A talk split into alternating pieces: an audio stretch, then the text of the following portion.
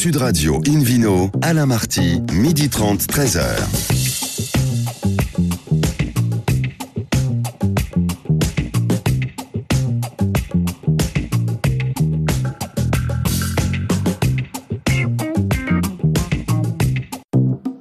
Sud Radio Invino, Alain Marty, midi 30, 13h.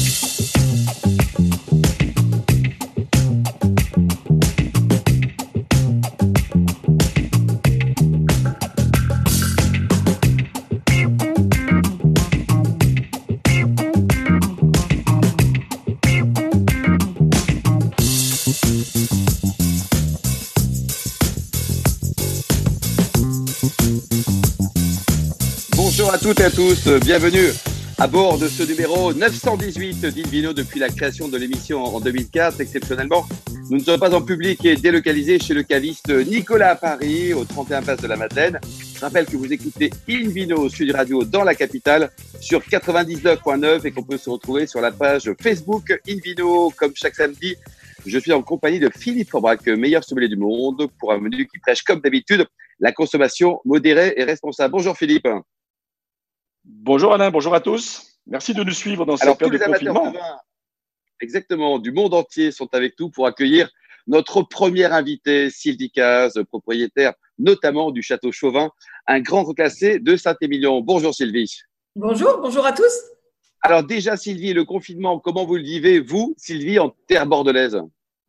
Alors à Bordeaux, euh, nous sommes, nous avons plutôt de la chance parce que d'abord moi, je, suis, euh, j'ai un, petit bout de jardin et donc c'est un vrai bonheur que de pouvoir euh, rentrer et sortir de la maison. et puis on est dans une région qui est relativement protégée. nous avons aussi des, oui l'Aquitaine, oui c'est vrai. Oui, qui est, qui est relativement protégée. ceci dit, nous sommes totalement confinés, bien sûr totalement confinés. Alors hier soir, il s'est passé des choses pas terribles chez vous. Hein. Il y a des, une vilaine grêle qui est arrivée, c'est ça, en, terre euh, Saint-Émilion également, en, euh, Sur la propriété, bien entendu, le travail continue. Et, euh, nous, et la vigne, d'ailleurs, est magnifique. Le, le, débourrement a été superbe. Et aujourd'hui, nous avons des, des, grappes, des toutes petites grappes, des petites sorties de grappes qui sont magnifiques. Et malheureusement, hier soir, nous avons eu un épisode de, de grêle. Alors, pas chez nous à Chauvin, mais par contre, euh, dans l'entre-deux-mer et dans la région de Saint-Émilion, autour de Saint-Émilion, il y a eu euh, quelques attaques de grêle assez oui. euh, Le débourrement, Philippe Forbach, qu'est-ce que c'est exactement? Le débourrement, c'est les feuilles qui, qui s'ouvrent, les bourgeons qui s'ouvrent, euh, et, le, et, le, début de ces micro, micro grappes qui apparaissent. Euh, voilà, c'est vraiment. C'est une bonne nouvelle pour la vigne, quoi. C'est une bonne nouvelle. Ah ben c'est une bonne nouvelle. Elle est indispensable. Après, l'autre étape, ça va être un peu plus tard, au moment de la floraison. C'est-à-dire quand cette mini-grappe va donner à chaque fois des petites fleurs. Ça, c'est une étape extrêmement importante. En général, c'est en juin que ça se passe. En juin. Sylvie Caz, un mot sur euh, ce château, le château Chauvin, euh, donc Saint-Émilion, grand cru classé. Un petit mot sur l'historique. Vous l'avez acheté assez récemment, la propriété.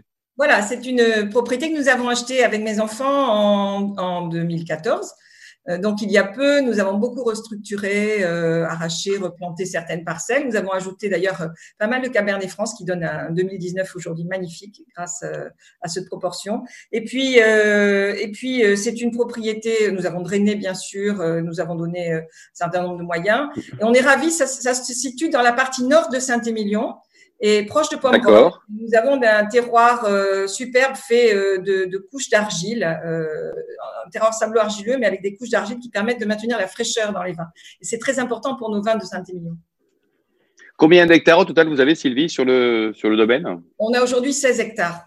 16 hectares. Philippe Forbrac, parlons un peu de, de Saint-Émilion et de ce fameux classement. Est-ce qu'il est comparable à celui du Médoc, Philippe? Alors, il est un peu différent parce que le, le, classement, les crus classés, les grands crus classés du Médoc, ils sont un peu figés dans le marbre depuis 1855, euh, même s'il a été révisé une fois en 1973 avec l'accession de Mouton Rothschild à la place de premier grand cru euh, classé. Saint-Émilion, c'est un, un, classement euh, avec une révision décennale. Euh, et donc, il faut, ça garde une certaine pression, hein, n'est-ce pas, Sylvie?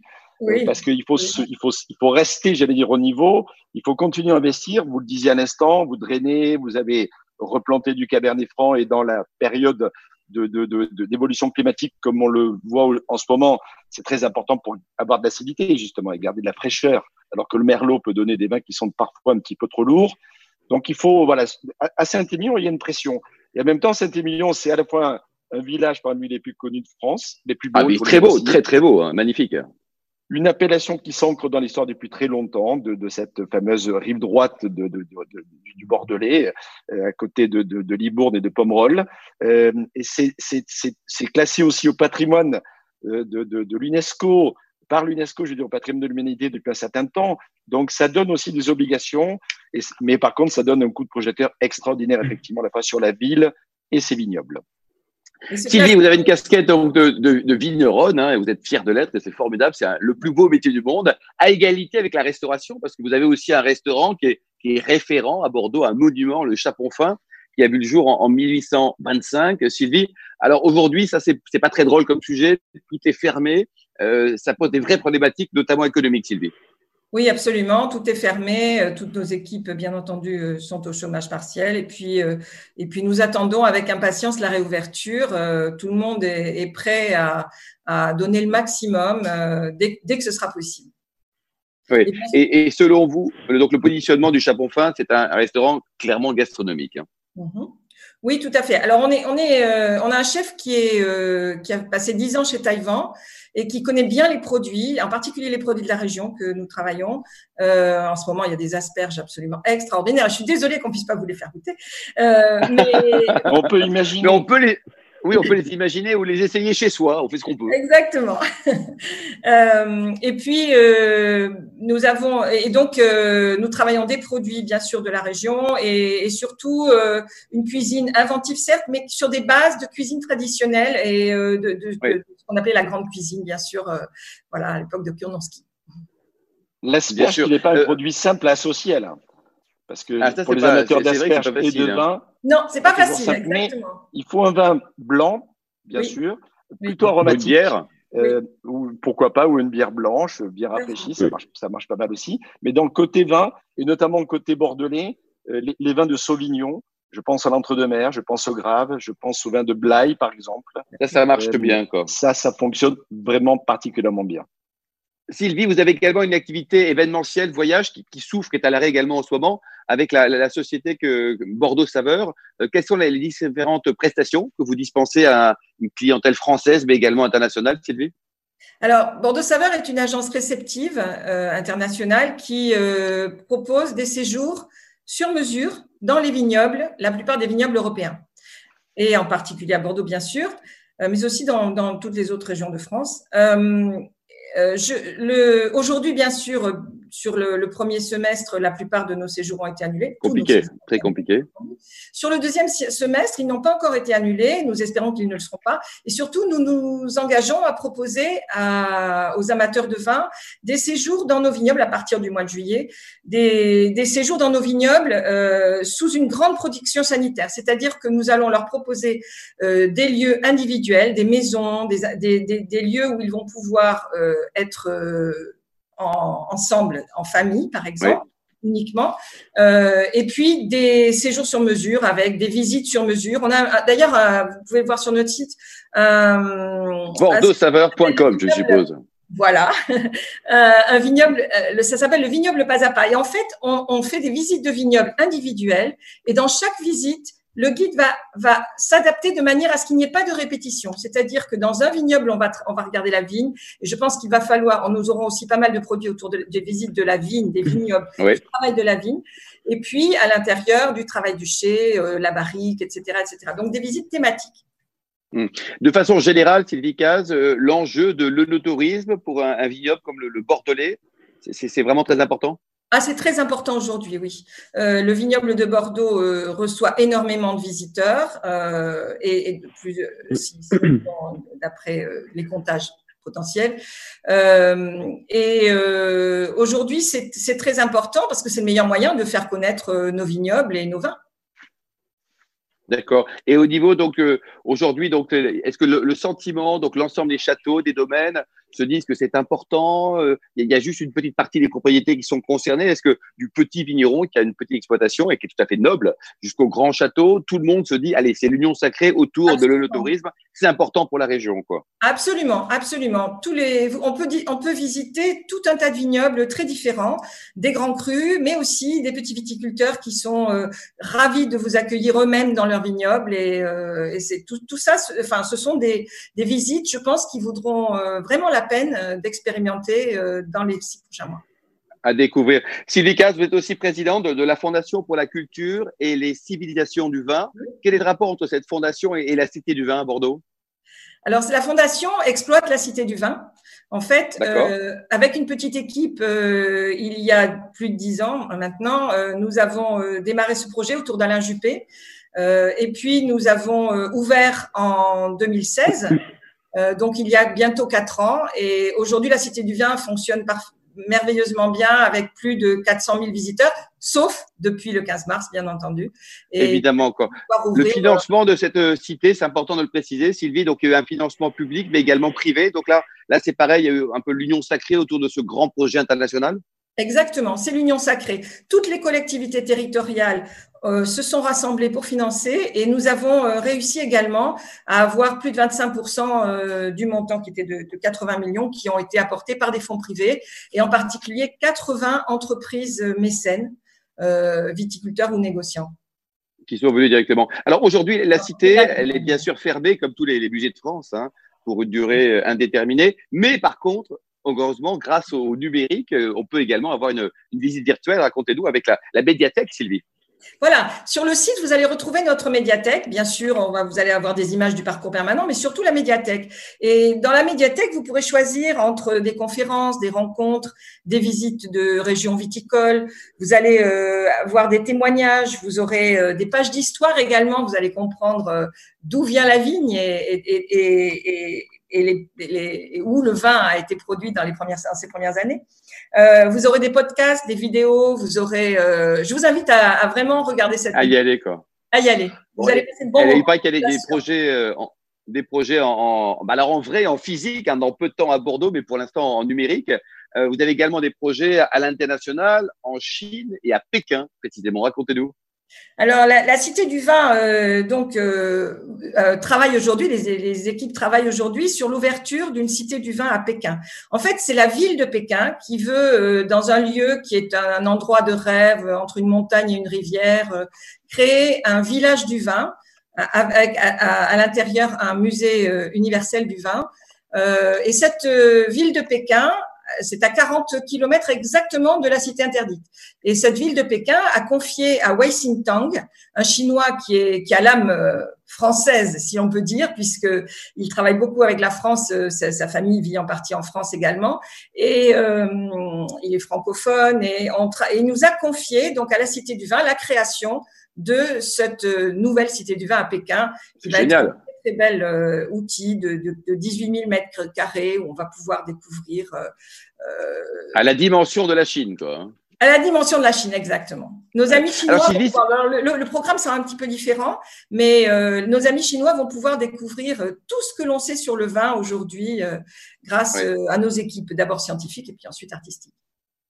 Alors, il faut bien le préciser, hein, cette, cette cité, elle n'est pas que Bordeaux elle est mondiale. Donc, on parle du vin au sens large. Comme la nôtre, d'ailleurs. Eh Comme celle de Bordeaux.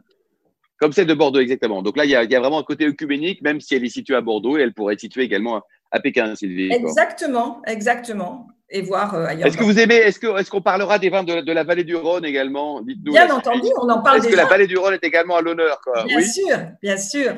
Bon, alors ça tombe bien parce qu'on reçoit maintenant, Sylvie, vous restez avec nous, avec Philippe, Jean Esprit, qui est euh, l'une des stars de la, vallée du Rhône. Bonjour Jean. Bonjour. Alors vous êtes confiné où? Alors on a vu Sylvie qui est dans son grand jardin avec un peu de, un peu de cèpe de vie. Et vous êtes basé où? Donc nous on est sur Pont d'Isère, hein, donc je suis dans, dans mon domicile. À votre domicile, c'est très bien ça. Alors si je vous dis que vous avez un peu une génétique de zouave, ça vous perturbe ou pas? Non, non, c'est pas faux. Alors racontez-nous. Donc ça, c'est vous c'était votre arrière arrière grand-père et l'histoire débute en 1872. C'est ça. Donc, euh, en fait, mon arrière-arrière-grand-père euh, donc a fait son quatrième régiment des oies et c'est en rentrant de son régiment qu'il est venu s'installer à Pont d'Isère, qu'il a construit le corps de ferme et qu'il a développé l'activité. Donc, c'est vraiment lui qui a lancé euh, le domaine et c'est vraiment un clin d'œil qu'on a voulu lui faire sur notre cuvée haut de gamme. Voilà.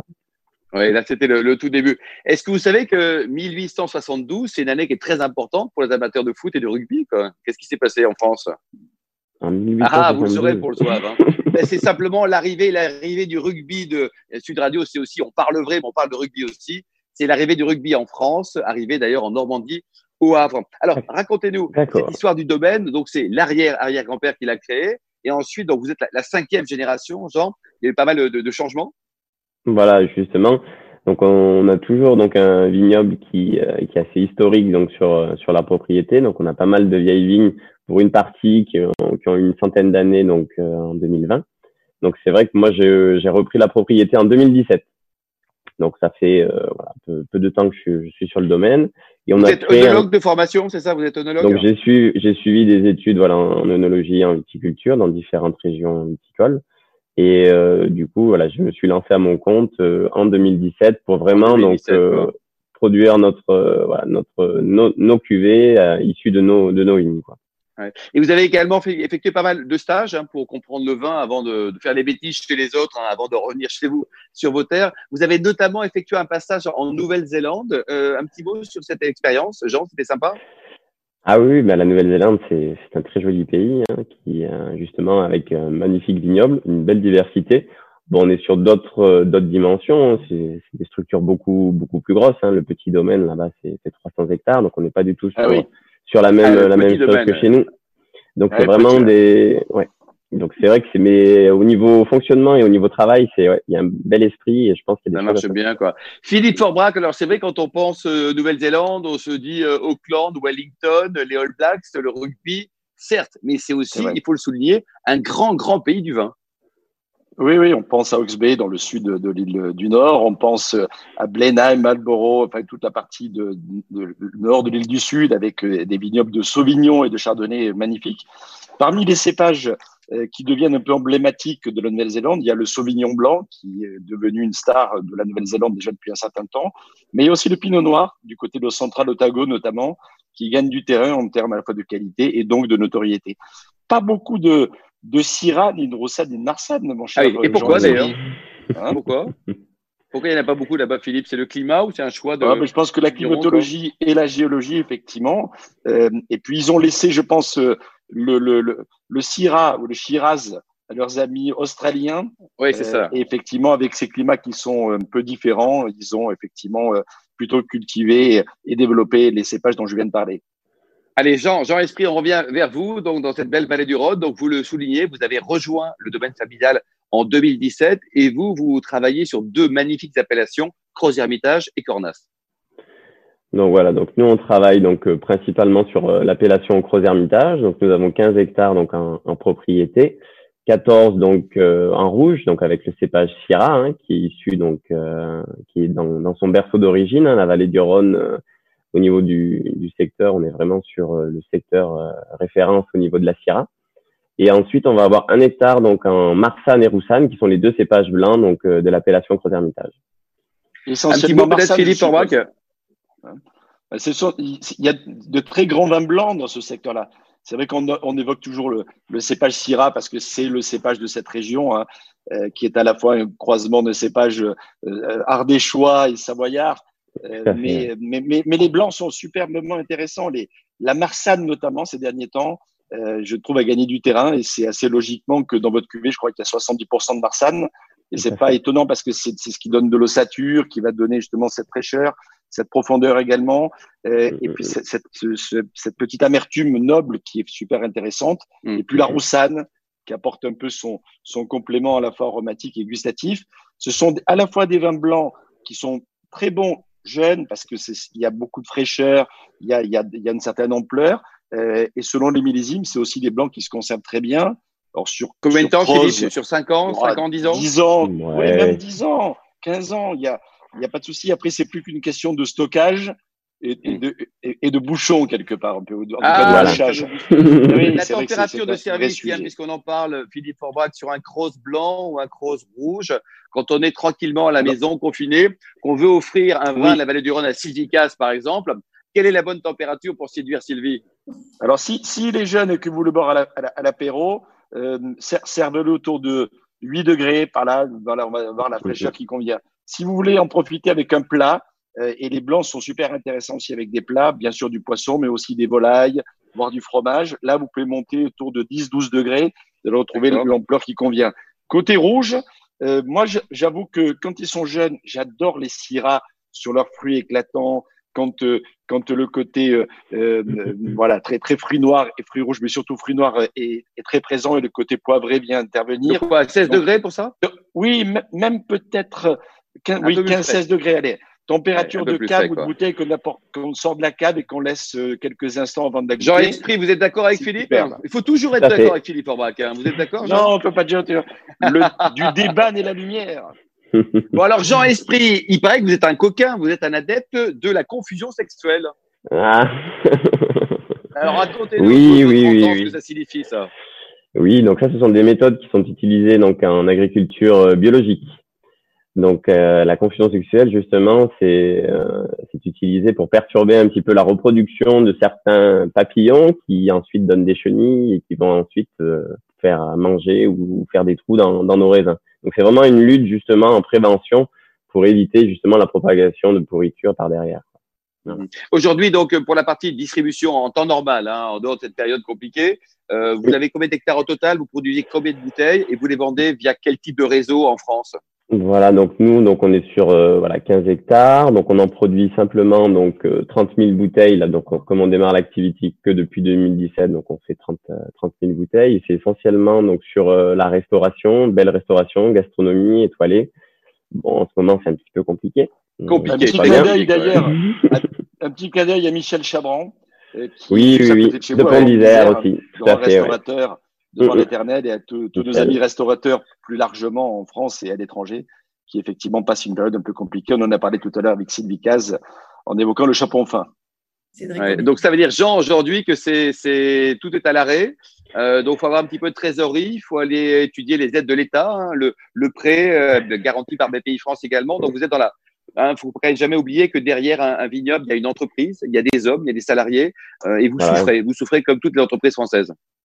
Bah, du coup, voilà, hein, donc la, la vigne, euh, elle s'arrête pas parce qu'il y a le virus, donc elle continue à pousser, il faut l'entretenir, euh, bien sûr, donc on a des charges et bien sûr qu'on continue. Pour, pour nous, notre système ne, change rien, c'est juste qu'au bout d'un moment, voilà, la trésorerie, comme vous dites, si, si les ventes ne repartent pas, seront un petit peu plus, un petit peu plus tendues. Hein. Bon.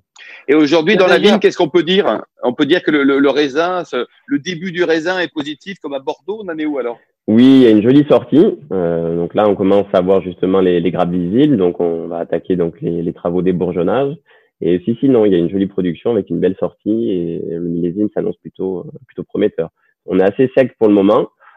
Oui. On espère qu'il y a un petit peu d'eau qui arrive quand même, mais bon, pour le moment, c'est. À Bordeaux, vous en, va, vous en passez un petit peu, ou alors. Euh, ouais, on, aimerait bien, on aimerait bien. Ouais. Quoi, directement. et dites-nous, les vendanges l'an passé, c'était à quelle date là? Parce que c'est de plus en plus précoce dans votre région, non? Oui, donc c'est vrai qu'en général, donc l'an dernier, on était à peu près quand même, euh, bon, on avait une semaine d'avance à peu près, mais on, reste toujours sur la, première semaine de septembre. En général, on reste quand même. Première semaine de septembre, quoi. Et c'est pas trop compliqué pour trouver des, des, des, vendangeurs, des gens qui viennent euh, passer quelques temps avec vous là, parce que à une époque c'était très facile, il y avait beaucoup d'étudiants, mais là c'est ça, ça, a beaucoup changé tout ça. Hein. Oui, oui, bah nous on a la chance de travailler quand même avec une équipe, euh, une équipe d'habitués. Et puis donc nous, comme je vous disais, on est très familial. J'ai beaucoup de familles qui m'aident aussi, donc c'est vrai qu'il y a une entraide quand même qui, euh, qui est entre entre nous. Et nous en général, on arrive quand même euh, au niveau des vendanges, c'est pas le plus compliqué. C'est pas le plus compliqué quoi. L'exportation, ça, ça, vous tente un peu? C'est le début? Parce que on a en 2017, fait un petit peu, 2020, c'est tout récent quoi. Oui, oui, oui, oui, la commercialisation, ça fait à peine deux ans. Hein. Donc si si à l'export, on démarre un petit peu l'Europe aussi, euh, Europe du Nord. Donc euh, bon, là c'est toujours un petit peu euh, dans le contexte un petit peu compliqué pour tout le monde au niveau de l'Europe. Donc mais si si ouais, on, démarre et on est on est plutôt content. Jusqu'à présent, on était content.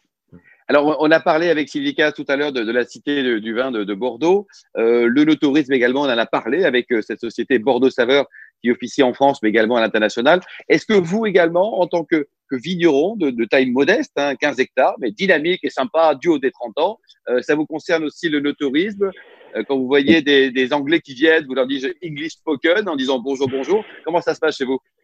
Oui, donc c'est vrai que du coup, je pense que la vallée du Rhône, on n'était peut-être pas les premiers à forcément développer tout ce qui était tourisme. Bordeaux avait une longueur d'avance sur nous.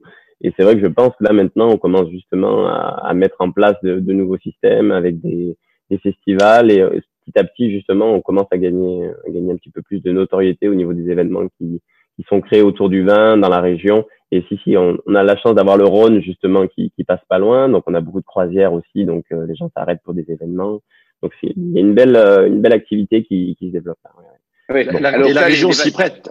Exactement encore. La région est belle. Les vacances vont bientôt arriver. Pour vous, c'est crucial, et je pose la question également à Sylvie Caz, que, que, voilà, qu'on puisse accueillir des touristes, des clients au moins ah, à partir du 1er juillet d'un point de vue économique pur, Jean. Et ensuite, Sylvie Jean Oui, oui. Donc, nous, on a, on a beaucoup, de, beaucoup de touristes normalement qui viennent, beaucoup d'Américains. Bon, donc cette année, on ne sait pas trop comment ça va se passer, mais, euh, mais c'est important. Le, tourisme est vraiment très important, bien sûr, hein, pour le développement de nos vins, euh, des marchés complètement. Ouais. Sylvie également donc, sur les Français et sur les touristes européens cette année, à mon avis. Oui, absolument. Sylvie Caz, vous en pensez quoi? Oui, c'est évidemment des touristes français et des touristes européens. C'est très important et nous sommes en train de mettre en place avec nos partenaires dans les propriétés viticoles euh, des moyens de pouvoir assurer à nos clients euh, d'avoir euh, un protocole qui leur permettra de faire toutes ces visites à la fois dans le vignoble et à la fois dans les chais en toute protection. Oui. Et au niveau donc euh, Philippe Orbach, vous en pensez quoi? C'est-à-dire qu'il euh, y a beaucoup de vignerons de français qui souffrent en ce moment. Ils attendent tous euh, cette réouverture, de pouvoir accueillir les touristes. Si malheureusement les conditions sanitaires ne peuvent pas le permettre, parce que voilà, la priorité c'est quand même le sanitaire, ça va être dramatique aussi pour les vignerons français, selon vous, sans, sans, être toujours négatif? Ça va être euh, dramatique, euh, oui, bien entendu, ça va être dramatique, économiquement parlant, pour, tout, pour, tout le, pour toute la filière, que ce soit les vignerons, que ce soit les cavis, que ce soit les restaurateurs, tous les distributeurs. Euh, c'est effectivement quelque chose qui va être catastrophique. On peut espérer qu'effectivement, en mettant ce que ce qu'a bien expliqué Sylvie Caz, en mettant en place euh, des, des, des, process, des protocoles, ça puisse euh, à la fois être sanitairement le plus daté possible et surtout rassurer les gens. Parce que c'est pas tout de que ça soit en place, ni que ça soit effectivement parfait, c'est que les gens acceptent effectivement de venir retrouver ce que l'on ce que l'on véhicule depuis longtemps, c'est-à-dire la convivialité, la rencontre et le partage. Oui. Euh, qu'est-ce qu'on peut vous souhaiter, Jean, pour terminer, Sylvie, là, pour, ce, pour cette période, ce, mois d'avril, là, où vous souhaitez quoi? Tout le bonheur du monde? De l'eau. de l'eau et puis une, chanson. il y a de l'eau dans la vallée du Rhône et vous, Sylvie, du, soleil à Bordeaux, encore plus? Encore plus, mais on a eu une belle période de soleil, là, vraiment. Euh, une très, très, très belle homogénéité. Oh. Merci beaucoup, Jean Esprit. Merci également, Sylvie Cazé. Belle campagne. Ah oui, exactement. pas oublier les primeurs. Merci à tous les trois. Fin de ce numéro de Invino Sud Radio. Pour en savoir plus, rendez-vous sur notre site hein, sudradio.fr, invinoradio.tv ou notre page Facebook Invino. On se retrouve demain. On compte sur vous. Hein, demain à 12h30 précise pour une nouvelle émission. Nous ne serons pas en direct du caviste Nicolas à Paris au 31 Place de la Madeleine pour des raisons que vous connaissez. On parlera du concept divine, également des codes de Gascogne, de l'Istrac Médoc. Bref, on a un joli programme et on retrouvera notamment David Cobold, notre anglais de service. D'ici là, excellent déjeuner. Restez fidèles à Sud Radio. Soutenez à fond tous les vignerons français et surtout respectez la plus grande démodération. Sud Radio Invino.